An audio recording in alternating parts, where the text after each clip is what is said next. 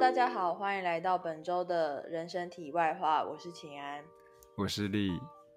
好久没录音，觉得感觉相当生疏。跟大家跟大家那个道个歉，我上周擅自休更。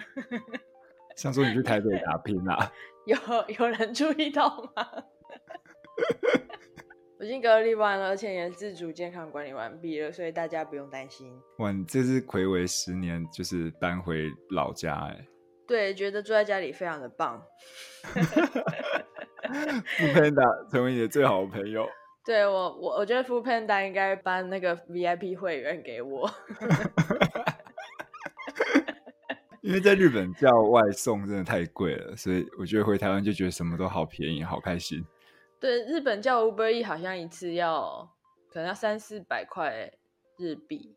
对，嗯，在台湾，而且就是大家有订过 Foodpanda 的那个朋友，如果其实你可以 Google，他每天都有 超超过一百三十块就有那个折扣码。如果有人在 Foodpanda 上班的话，可以找我业配。好啦，聊一下你搬回老家的心情啦。其实我觉得心情相当轻松哎、欸。因为我我我觉得差超多，因为我从以前从有我有意识开始到之前，我都一直超想离开家的，嗯，所以我从来没有想过我要想要住家里住台中，可是这次回来就觉得，哎，住家里很棒，然后也觉得台中发展的不错，就我觉得比起去台北，可能会觉得说，哎，搞不好留在台中更有趣。就蛮不一样的心情。对，因为你以前都一直说台中是文化沙漠。你怎么这样子说我们的家乡呢？不过我觉得现在台中就这次回来去看了蛮多地方，然后也有蛮多朋友都已经在台中工作生活。嗯，然后就觉得很多就是会觉得以前很多很想在其他地方实现的。想法，也许搞不好就是事隔多年，在台中是最最理想的地方也说不定。但我觉得有一个最大的重点是你跟你家人的相处模式改变吧。对，我觉得你身为节目制作人真的表现的很好，因为你 因为你每次我要开始讲题外话的时候，你都会很有技巧把我拉回来。这个节目的那个精精精神。那个精神领袖，我不想我的工时太长而已。哎，所以你刚刚说这集主题是什么？有点忘记。聊聊你跟家人的变化啊。真的差蛮多的。我我觉得这就是成长，因为小时候常小时候我常常怀疑我不是爸爸妈妈生的。可是我也是啊，应该全部的小孩子都有一段这样子过去吧。对啊，就觉得哎，爸爸妈妈为什么讲话对我讲话这样子？嗯，然后为什么对弟弟比较好，对我就比较，对我就很常比较冷言冷语，嗯，就会常常觉得说，哎，搞不好我不是他们生的。小时候啦，国小的时候，嗯，然后长大了之后，也是跟一般人一样遇到的问题啊，就是会觉得说，哦，我我做什么，我很难符合爸妈的期待。嗯，或是爸妈的期待跟我想做的事情不一样，那中间这个落差就会很难解释。对，那现在是现在这个变化是觉得，嗯，我觉得爸妈比较可以理解我，就是我长的样子，也许就不是他们最想要的样子，这件事情他们可以理解。嗯，应该是说他们接受了啦。然后，那我这边也是觉得啊，我对爸妈，嗯。也有更多的，就是对对他们身为爸妈的心路历程也更可以理解，嗯，所以是在这一一年吧，这一年真的差太多了。你们要接话是不是？因为你都一直不问，就是脚本上面的那个啊，该问的问题啊。对，因为我是觉得这个转折，这个转折有点硬。所以，所以你们家的你们家的教育是怎么样？你们家是有有体罚的吗？我们家就是一个半黑脸，一个半白脸，从小就非常明显。然后我妈就是那个黑脸，嗯、我没有被我爸打过，嗯、也没有被我爸很严厉的骂过。就是我爸一直都是和事佬的那个角色，嗯、但我妈就是会有体罚的那一个存在。不过我们家的体罚就是绝对不会碰脖子以上。嗯、体罚体罚就是体罚，没有什么脖子以上、脖子以下的事哎。有，就是他会觉得说，如果他去，比如说敲你的头啊、打你耳光啊这一种，都非常不尊重你，所以我们家不会有这种状况。我觉得在我小时候的状况是我们家比较没有在讲求，就是尊不尊重。我觉得我们家在吵架或者是在攻击的时候，就是会想要置对方于死地，战斗民族，就是。就是会想说啊，因为我太了解你了，所以我知道我讲什么话或者做什么事情，我可以气死你。嗯，啊，我我觉得我们家是属于这个 style，当然这样是很不好的啦。哦，我跟你说，我小时候我妈的体罚是，她打完你之后，你不是会大哭吗？对，然后。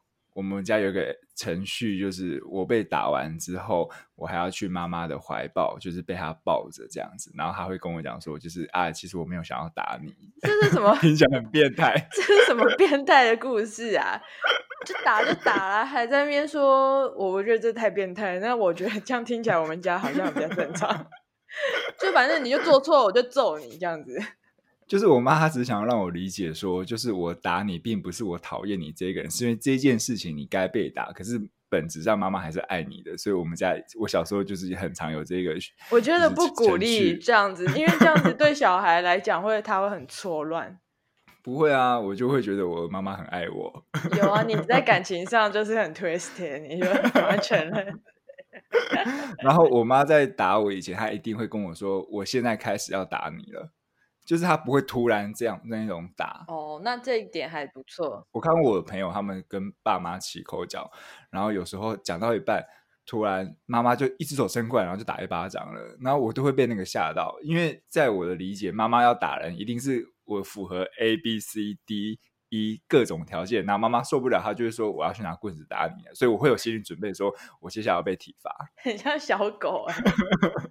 就是说你在乱吃卫生纸，我现在马上揍你。对对对对对，你再吃看看。所以以至于我后来长大，然后我有时候跟朋友相处，我也是会不小心讲出来说，呃，我要生气了。就是我我习惯我会在我的情绪要爆发之前，我会先说明，可是别人会觉得那听起来好像是威胁。嗯，听起来就完全是威胁，没有错啊。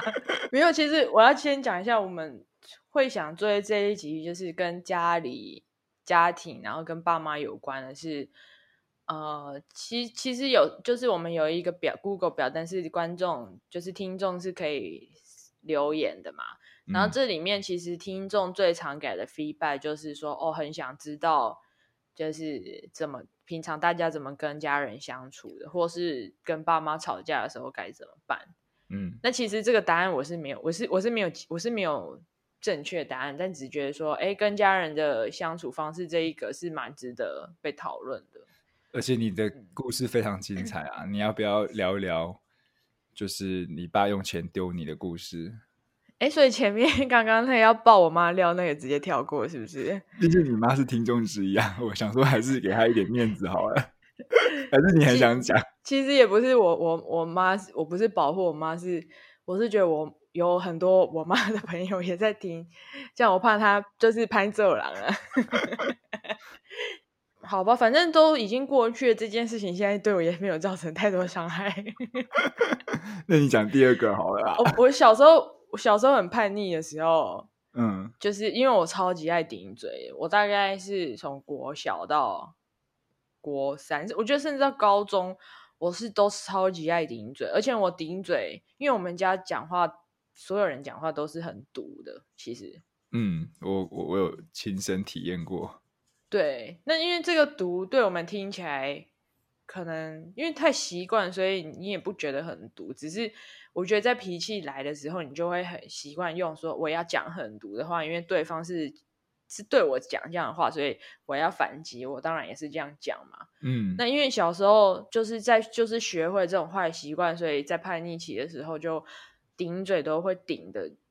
应该是那种对爸妈听起来应该是会觉得超级会超级生气。现在确切我讲了什么，其实我已经忘了。嗯，然后我觉得以以前就是哦，可能会突然就我顶嘴之后，我就突然被叫过来，就直接打巴掌。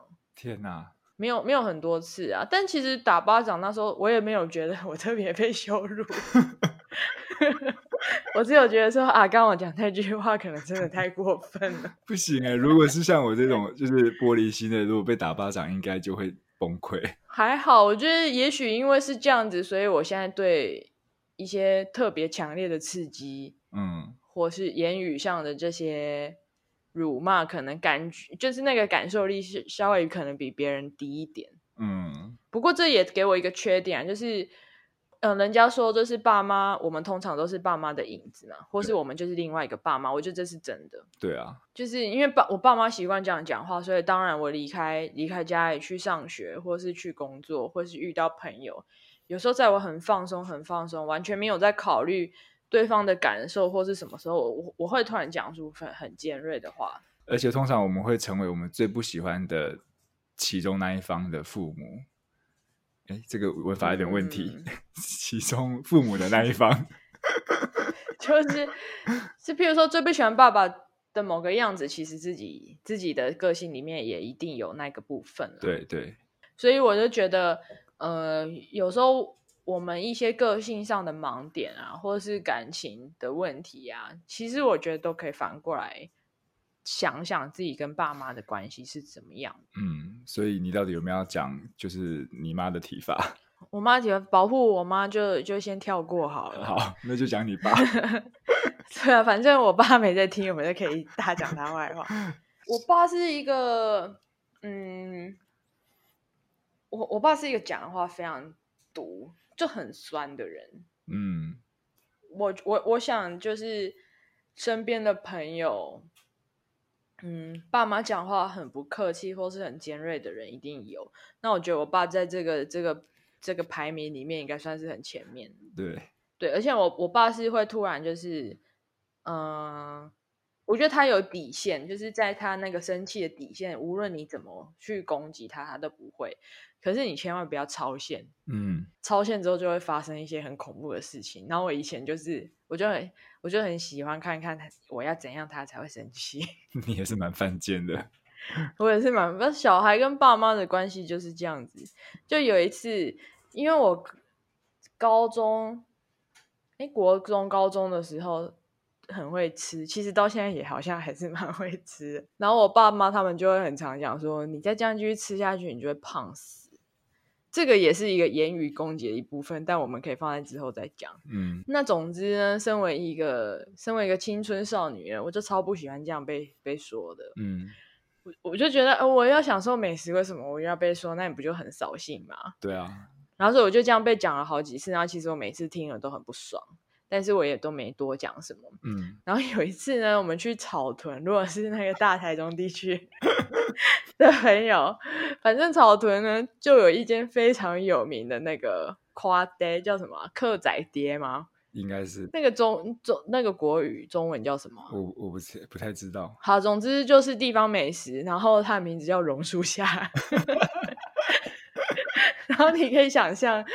你可以想象他那个场景，他就是真的是在一个大榕树下的那个小吃摊，嗯，然后是非常有名，好几桌，应该占地可能有二十坪左右，反正他就是一个炸物摊这样子，然后很多人来来去去，尤其是假日，呃，很多大台中的人可能都会特地开车到那边，就是会有很多家庭去那边用餐，反正一个很有名的地方美食，嗯。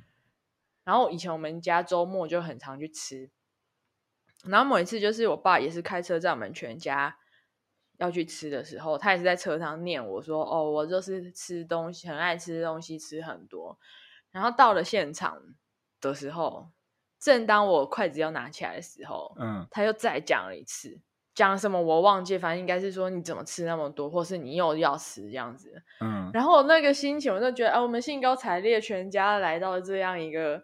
地方美食，然后我又期待很久，准备要吃的时候，就是在被吃的那个时候被打断，我觉得那是一个超级羞辱人的事情。对啊，我觉得至今我可能还是会为这件事生气。然后他就这样讲，然后我就我就超不爽，我想说好，既然你这么说，那我不吃。嗯，我就我就我就碗筷就摆着，我就不吃。可是我不吃，我不吃的时候，现场气氛就蛮僵的嘛。嗯，然后我不吃了，我就转过，我就我就我就插手，然后转过去，我不参加，以示就是表达我这个抗议，对，表达抗议。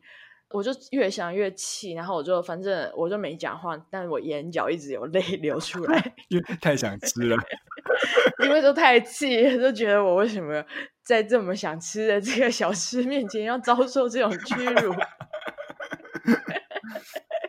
然后就很气，但是我也没有哭，只是我眼角一直流出泪水这样子。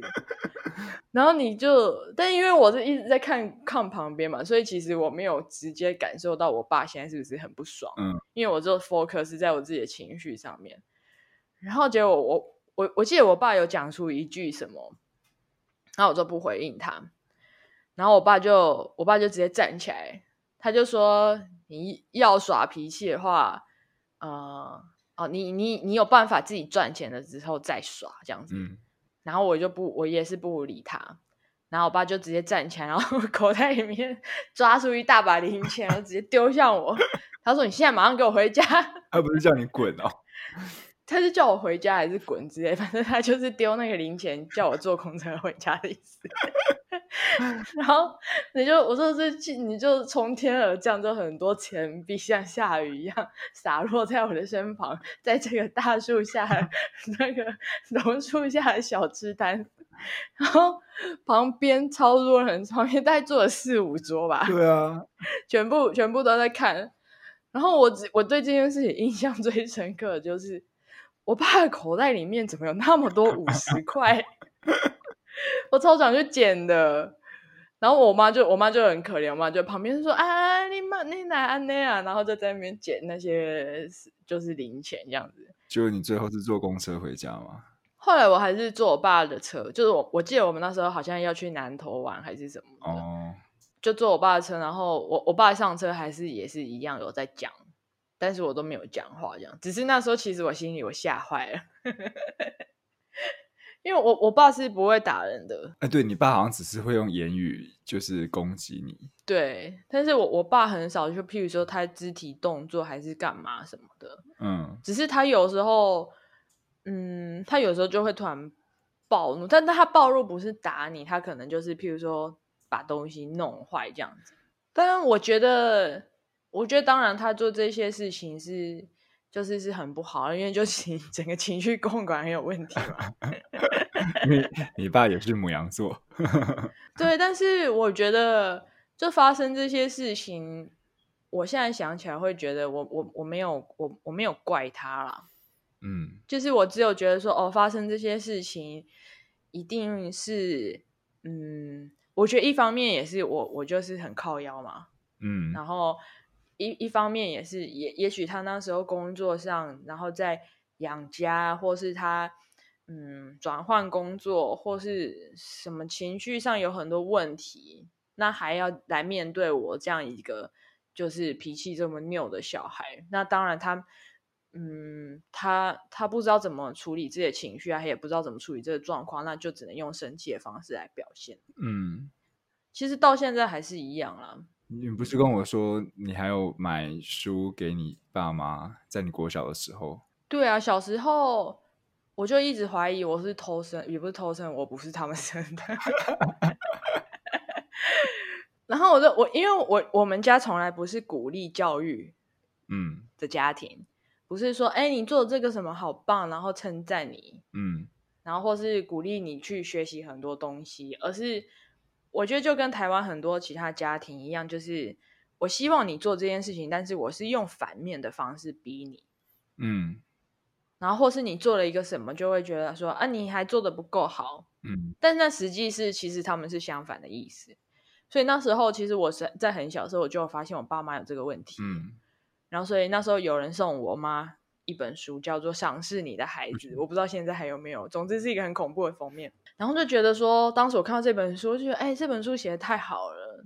反正他就是觉得说，对对你的小孩，你希望他，譬如说去多学习，然后或是多有成就，或者是譬如说更勇敢。那其实你应该是要鼓励他，而不是反过来反过来去去打，反过来去打他，或者是反过来去，嗯，要怎么讲，就挫他的锐气。嗯，所以那时候我就小小时候，我就在那本书上面画，用荧光笔画满重点，然后给我妈看，希望她有把这本书读进去。不过显然是没有。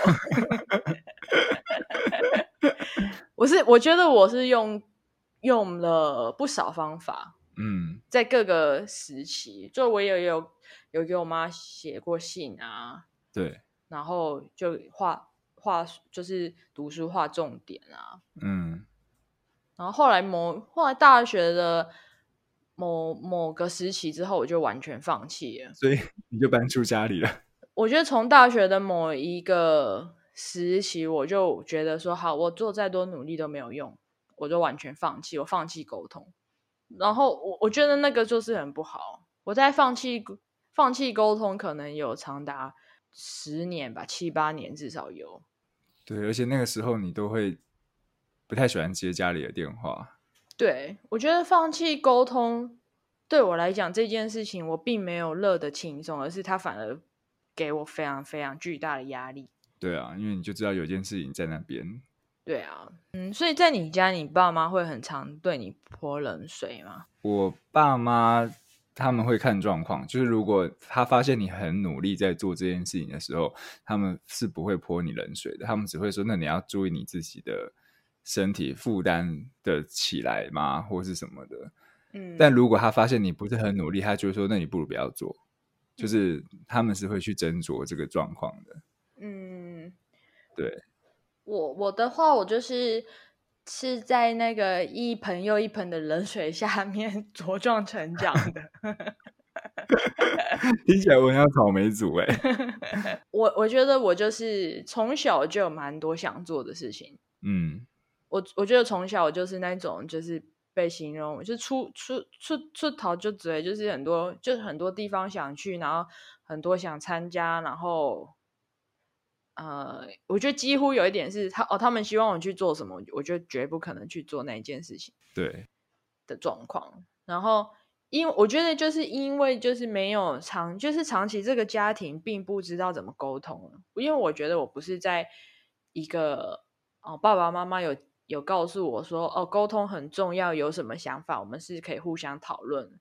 就我从来没有被这样子，我我并不是在这样的环境下长大。然后，所以每次哦，我想做什么，或是我去做了什么，然后回来给他们看成果，嗯，永远我很少很少得到我想听的话，或是正面的回答，或是正面的回答。譬如说，嗯，小时候，譬如我参加参加演讲比赛，得到台中台中第三名，还是什么台中县第三名，嗯，然后还是什么第二名之类的。然后那个对我是。对我那个对那个时候，我这是一个很大的肯定哎。对，因为你知道，小时候参加演讲比赛或是朗读比赛，都是老师要在午休时间陪你这样子一次练一次，一次练一次。嗯、那个有时候可能就是都是练半年以上。嗯，然后所以就是那种练习的成果，然后真的去比赛，然后也得的不错，然后回来，我爸爸妈妈都是说啊，你没有得第一名都没有用。天哪！对，然后或者是，嗯、呃，然后譬如说大学的时候，大学的时候我就开始做很多有的没有的打工嘛，就譬如说音乐节的实习啊，嗯、然后帮别人写文案啊，或是就是因为我就觉得学校很无聊，所以我就做一些有的没的，嗯，然后做到毕业之后还有在做，然后当时我就觉得，嗯、呃，那个钱的确很少，没有错，可是这个会。这个东西会对我将来很重要，嗯，原因是在这些小工作配不是那么高的，呃，这些 case 里面，我是有老师可以学习的，嗯，那这个这个我就是以一种上上课的心情，那当然我我的确没有赚多少钱，那那时候可能也担心，他们也担心，所以他们就会说啊，你你再继续做这个，你可能就剪脚，嗯，Q 杠。你就会 Q 杠啊，然后那时候我还不知道 Q 杠什么意思，怎么会不知道啊？Q 杠的意思就是乞丐的意思啊，就是你要在路边捡一脚两脚的那个意思。对啊，的确，我现在可能这个状态，我也不是没遇过。其实我觉得你爸妈并不是说要故意泼你冷水，他们其实是焦虑你现在做这件事情会不会让你走向更辛苦的道路。那对他们无法处理自己的焦虑，然后转而用这种方式，那你那边收到的情绪就觉得说是被泼冷水。对啊，对啊，对啊。但其实就还是是一种爸妈对小孩未来的焦虑吧，但是就是用不好的方式，就是传达给你。是，所以我我觉得以前我对于这父母关系，就因为这样子，到最后我就不想讲我想做跟我正在做的事情了嘛。对啊，因为我就觉得啊，无无论我怎么讲都不符合你的期待，然后我我我怎么讲，可能他们也不一定可以理解，所以我就就像刚刚讲的，我干脆不沟通。可是我觉得这就是最近这一两年吧。嗯嗯，最近这一两年，我觉得我可能在家里，我我不常在家里，可是像我来去日本，有时候一些过渡时期有机会住在家里，嗯，然后像这些住在家里的时间，就变成是关系好转的一个很很很重要的时间。嗯，我觉得父母。要做到就是祝福，其实祝福很重要。小孩子只是想听到你的祝福而已，他也没有想要你给他什么资源或实质的帮助。就是如果你愿意祝福他现在做的这件事情会很美好，这样就够了。对，那时候我我之前有有一次去英国玩了蛮长一一阵子嘛，玩了好几个月。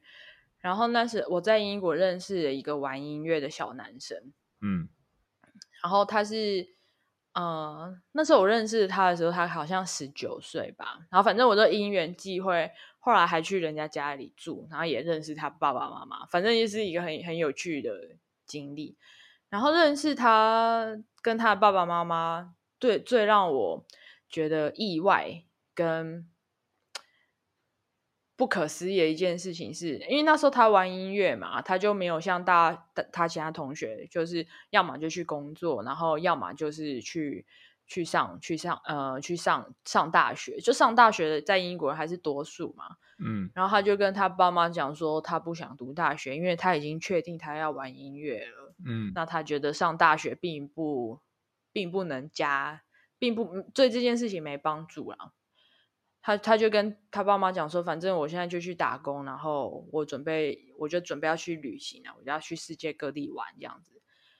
然后他爸妈那时候也没有说什么，他爸妈就说，我我我们作为，而且他爸妈都是学校老师，他说我们作为你的爸妈，我们当然是以我们的人生经验来讲的话，我们当然是希望你可以至少把大学读完，那你再去做你想做的事情。不过。既然因为这是你的人生，所以你已经决定了，所以你就自己负责，你自己过。嗯，那你你觉得你不读大学，你要直接玩音乐，你有办法过生活的话，那我们也没办法说什么。那那我们会尽力的 support 你。嗯，然后我我那时候听到这件事，我就觉得超级不可思议，这种事情在台湾我是完全不可能发生。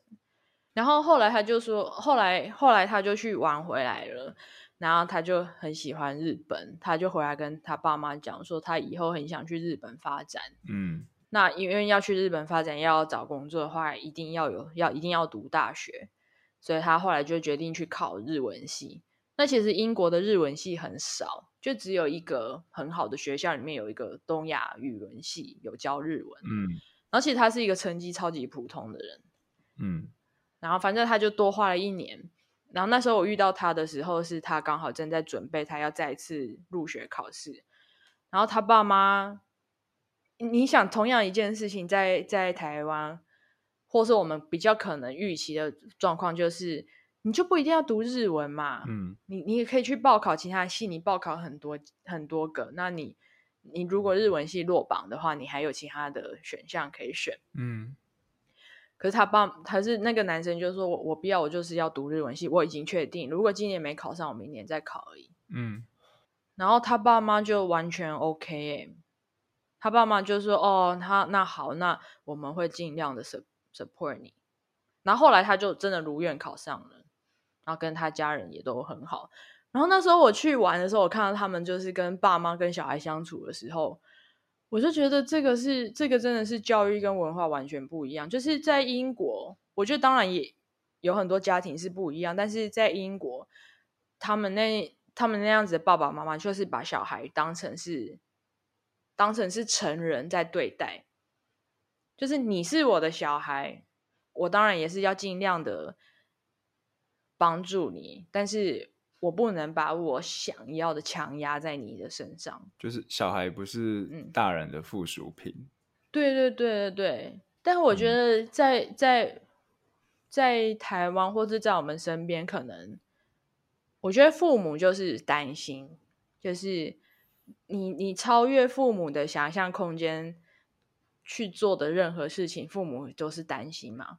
那父母担心的反应就会说。你不要去做，或是做那个不好，或是会用很多质疑去挑战你。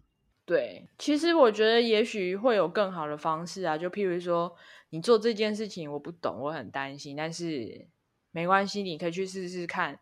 那因为我很担心，所以可能你可以来跟我讨论，或是我们给你这个尝试一段时间。嗯，那假设这段时间你。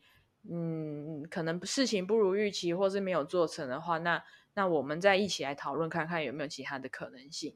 嗯，对啊，而不是说啊，你不要去做那个，那个会怎么样怎么样，或是说做那个如果没有怎么样的话，你就会怎么样怎么样，就是这种都是很讲难听一点，就是情绪勒索。我我觉得其实我感受到的最根本的是信任这件事情，就是。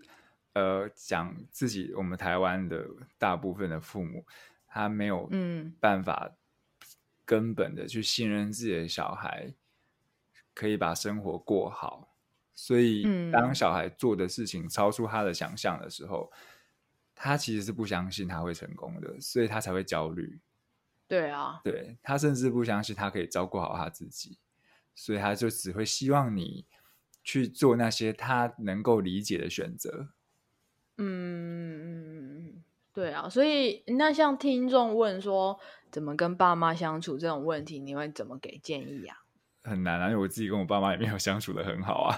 不会啊，我觉得你跟你爸妈相处的还不错啊。嗯，我觉得我以前其实，你看我在我家，就我哥是几乎没有被我爸妈打过的。我只有我们家只有我这个小孩是一直被体罚的。所以，我蛮长一段时间是不知道怎么跟我爸妈相处，就是反抗就对了。反正在我还很小时候，有年轻有力气，我就是不断的反抗。反正被打，我还记得我被我妈打的一次，我国中了，已经年纪蛮大，还被打。然后那时候我妈狂揍我，然后我就只跟她讲说，我掉任何一滴眼泪，我就不叫谁谁谁这样子。嗯，然后我妈听到之后就更疯狂的乱打。是呃，我知道大概我开始工作几年之后，我才开始去学习怎么跟我妈沟通，因为我妈其实算是控制欲比较强的。对，应该说他比较求好心切，所以他会把事情都想得很细心。那如果你有一个细节没有做到他的安排的话，他就会很担心，那他就会来给你很多呃情绪上面的压力。对，那我觉得我现在就是会跟他讲说，我觉得你怎么做会更好。以前我的讲讲法都是说你不要怎样怎样怎样，可是我觉得不要怎样怎样怎样是一个很负面的起手式。那我现在都会鼓励他说：“哎，如果你刚刚这样说的话，我会觉得更能够跟你分享什么，就是用这一种呃怎么讲正面的表达式，我觉得他也慢慢的比较听得进去。可是真的是需要很长时间，因为我们要理解爸妈他已经是这个年纪了，那他用他那样子的。”呃，生活方式、表达方式，生活了这么多年，然后就是把你养大，所以这整个过程也都没有人去教导他们说他们应该怎么做比较好。对，那一定都是等我们小孩子成为长大成人之后，我们才会去发现说，哎，我们的父母好像有哪些地方可以再调整。可是这个时候的调整，其实对他们来讲是需要付出很大努力的，然后也不是他们自己一个人就可以做到的。就是我，变成说我们有那一个任务要去做这件事情，因为我都会想说，如果我现在不赶快跟我妈沟通，那等到她年纪更大的时候，辛苦的反而是我们自己。对啊，嗯，我我觉得，如果说真的要给什么建议的话，当然我自己还有很多课题要修，但是我觉得像我近年跟家里关系，我觉得真的真的很好，真的好很多。因为我以前都就是我，就其实不太喜欢回家，哎，但最近你想，我是一个这么不喜欢回家的人，我现在居然会觉得住在家里很好。我觉得那是一你妈也转变很大啊，这一两年。对，嗯。